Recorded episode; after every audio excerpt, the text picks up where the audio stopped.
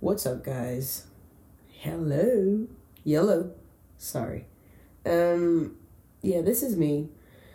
Um, it's probably gonna sound weird for a lot of people out there because, um, as I probably told some some of my friends, um, when I wanted to start making this podcast, I told some of my friends like it's probably gonna be like a French English podcast.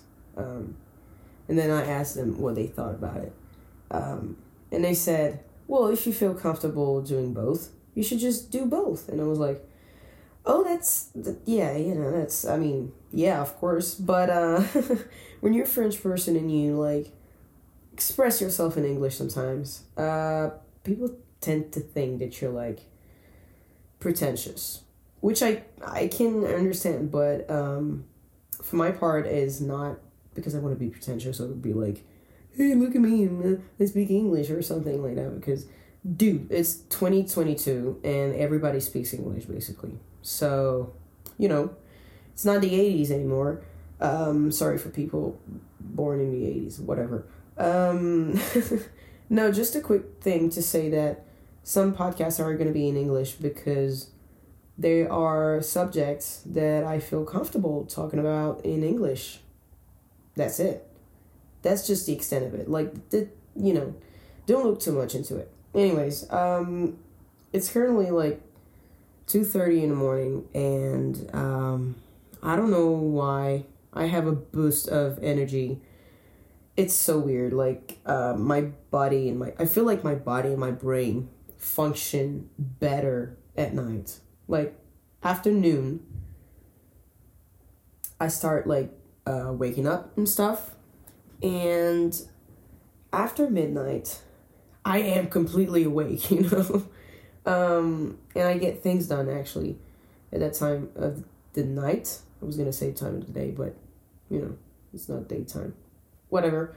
Um i know it's probably not healthy but um whatever that's just uh that's just what works better for me now. Um, part of me growing up is to was like trying to fix that and have a healthier schedule and go to bed earlier and get prettier because scientists say that um, sleeping late at night makes you uglier. So there you go, guys. You got your answer. Whatever. Um, today I wanted to talk about the notion. I don't even know if I can call this a notion or not. Oh, by the way, I'm sick. By the way, I'm sick, guys. Sorry, I screamed in the mic. Um, I'm sick, so like, if you feel like I am, like, I, I have a weird voice or like it's weird, but it's it's okay because I, I'm I'm sick. My nose is stuck, like hell. Uh, part of my ears are stuck as well. Um, I do not have COVID though. I just hate cold, and my body is not okay with that. Anyways, um, today I wanted to talk about the notion of being independent and what it means to be independent, what it looks like. Um, I didn't ask anybody any questions about this for the podcast because it's a it's kind of like a spontaneous podcast. I, I just really felt like talking about this. So what I'm gonna do right now is talk about my own point of view of the subject and um, the pros and the cons of that. I guess. Um, of course, the things I'm saying are not like truth. You guys get it, right? These are just facts based on my, uh, I would say, my own living, my own experience, and my own sight. Did you get what I did here? Anyways, I hear a lot about this um, notion of being independent. Um, Okay, here's the thing. I'm going to break it up to you right here, right now. I hate it. Okay? I hate this notion of like you have to be independent in everything you do. Let me let me get this straight for you. Basically, I am a pretty independent person, right? I do not need people around me, whether they're friends or family, to get things done. Um, I am the kind of person who has absolutely no problem traveling alone, alone, um, going to the restaurant alone. I go to concerts alone. I go to the restaurant alone. I shop alone. I go for a walk alone. I drive alone.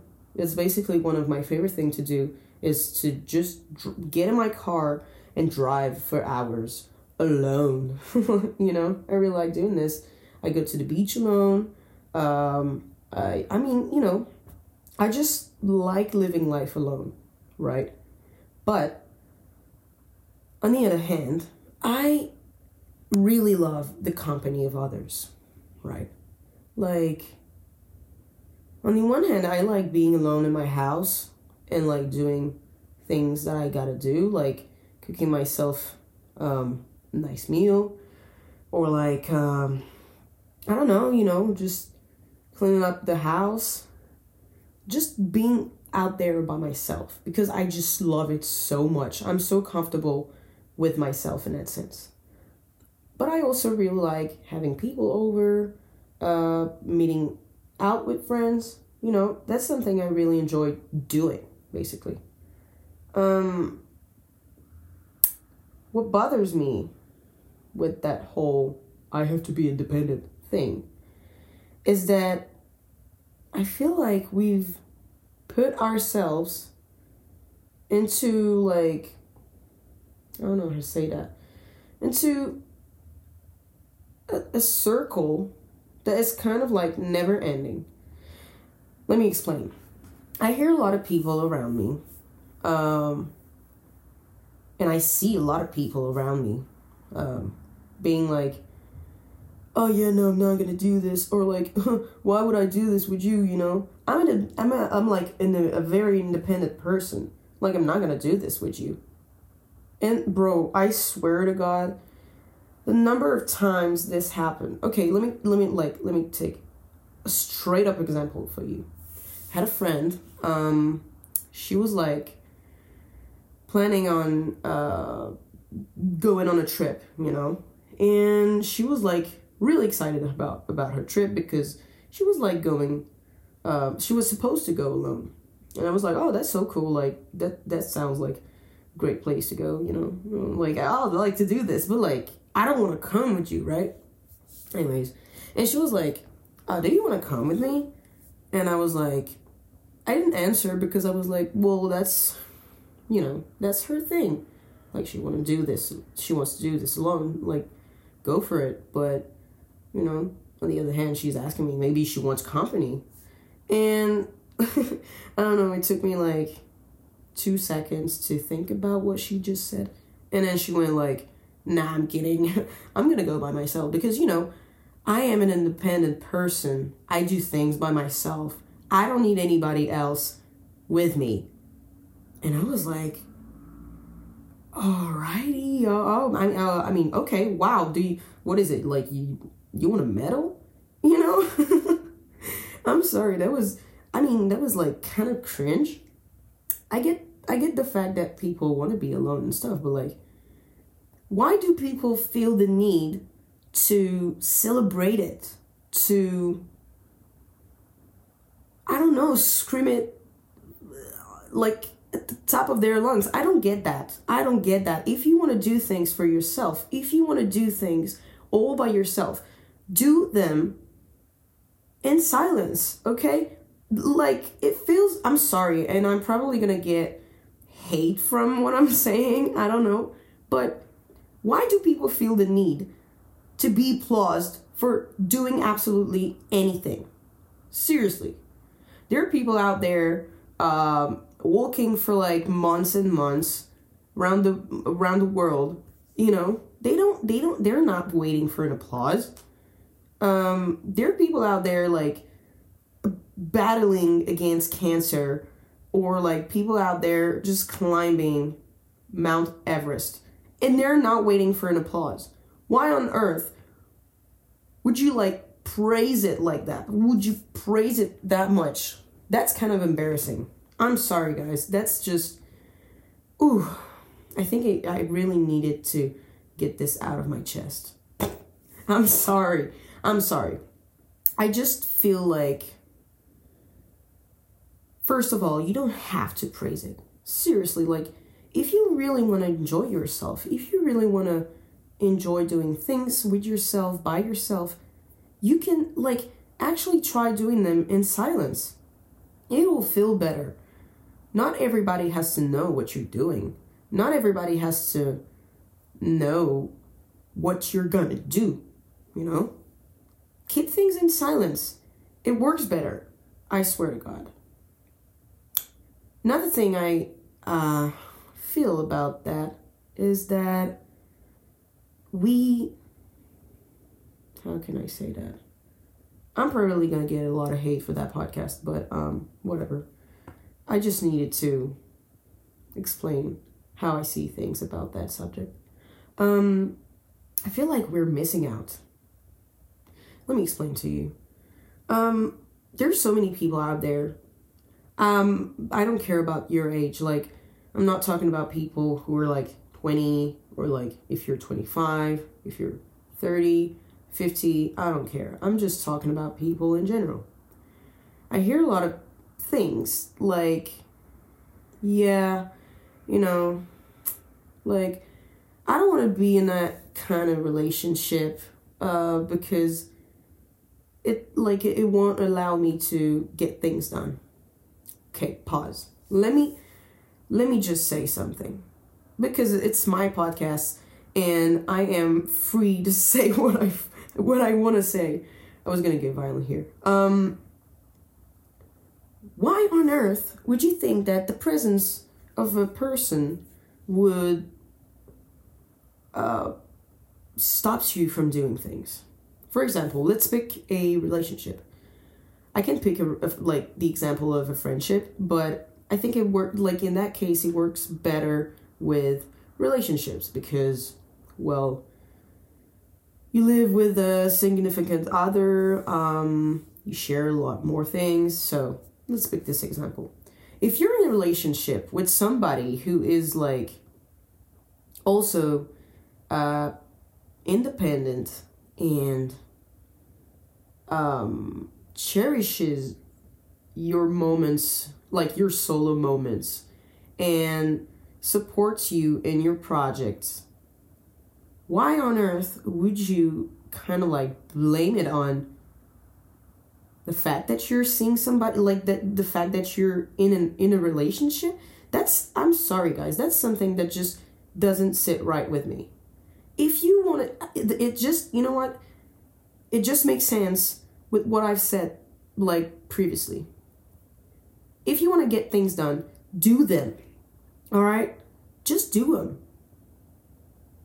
I don't I don't see why people be like, "Oh yeah, no, he's a great guy. Um he's a great guy, but uh, you know, cannot get in a relationship right now because I got projects on my own and uh well, this just uh won't allow me to do my projects." What the what the fuck? Sorry, but no, that's that's just so wrong. That is that is so wrong. I'm sorry. If you're in a healthy, if you're in a healthy relationship with somebody, um, it's never gonna happen. Here's the thing with healthy relationships. Um, although I've never been in one, but that's how I I think they are. And again, I was as I was saying, these are like my thoughts and my um, my vision from the things that uh, surround me, my sight. um, if you're in a healthy relationship, your partner is going to support you in doing things. Your projects, even projects that requires you to be alone, you know? Like, for example, if you feel like going for a walk alone. Why on earth would they say? I'm, I'm just taking this small example, right? I could be taking like different kind of example, but like I don't know, you wake up one day and you'd be like, oh honey, um, you know what? I feel like going for a drive alone, or like uh, going for a walk alone, or like I'm going to go to the gym alone. Like it's it's not gonna stop you from doing things. Like you're always praising about the fact that you are independent and these like like when you get in a relationship you stop being it. That's so what is it? Like it's fake? You didn't mean it? I don't get it. I don't get it. And look i've seen people who like i don't know. I'm not i'm not i'm no i'm no i don't know how do you call them in english but like the little uh, angels of love. Cupidon. Okay, yeah, I got it.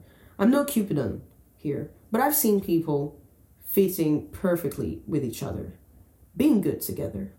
Um, and for that same excuse of, oh no, I'm, I'm not gonna be able to do this because um, oh no, um, I'm, I'm, I'm not gonna be able to be independent in a relationship. And then they stop it and then you'd be like, why did you stop this from happening?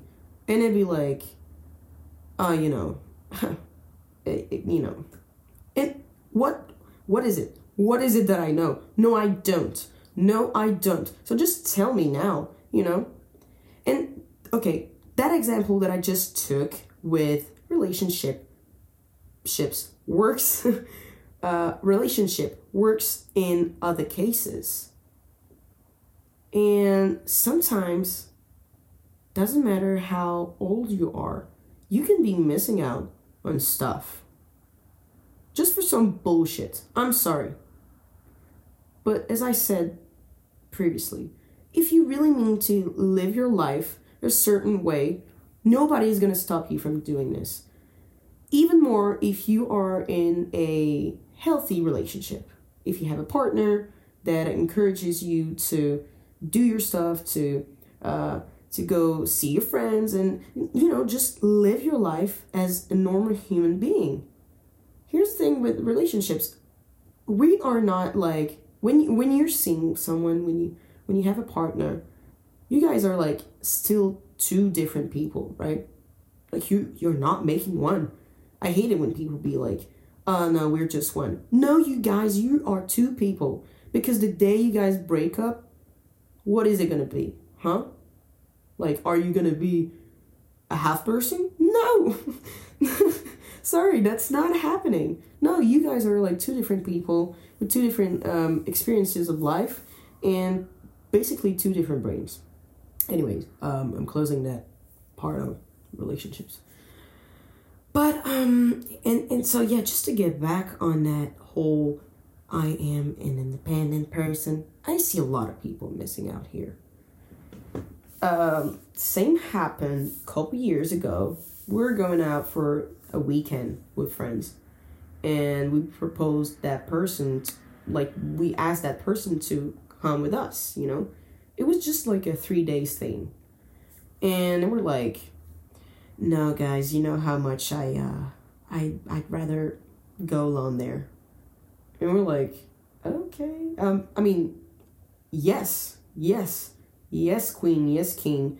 Do things by yourself. That's like, I do same, you know, but um, like you're never, you're never like, uh, being enthusiastic about the fact that your friends want to hang out with you, you know, and I think it's pretty sad, and then and and and then you're missing out because when we came back we're like, oh, that was so cool, you know, that was so fun, blah, blah, blah, blah. And then we're like, oh, yeah, that, that, that, that looked fun. You know, next time I'll come, maybe. Well, honey, um, okay. But you said that the, the time before, and, and, you know, the time before that. Um, anyway, uh, whatever works best for you. Um, I can understand that people want to do things alone because I myself do things alone.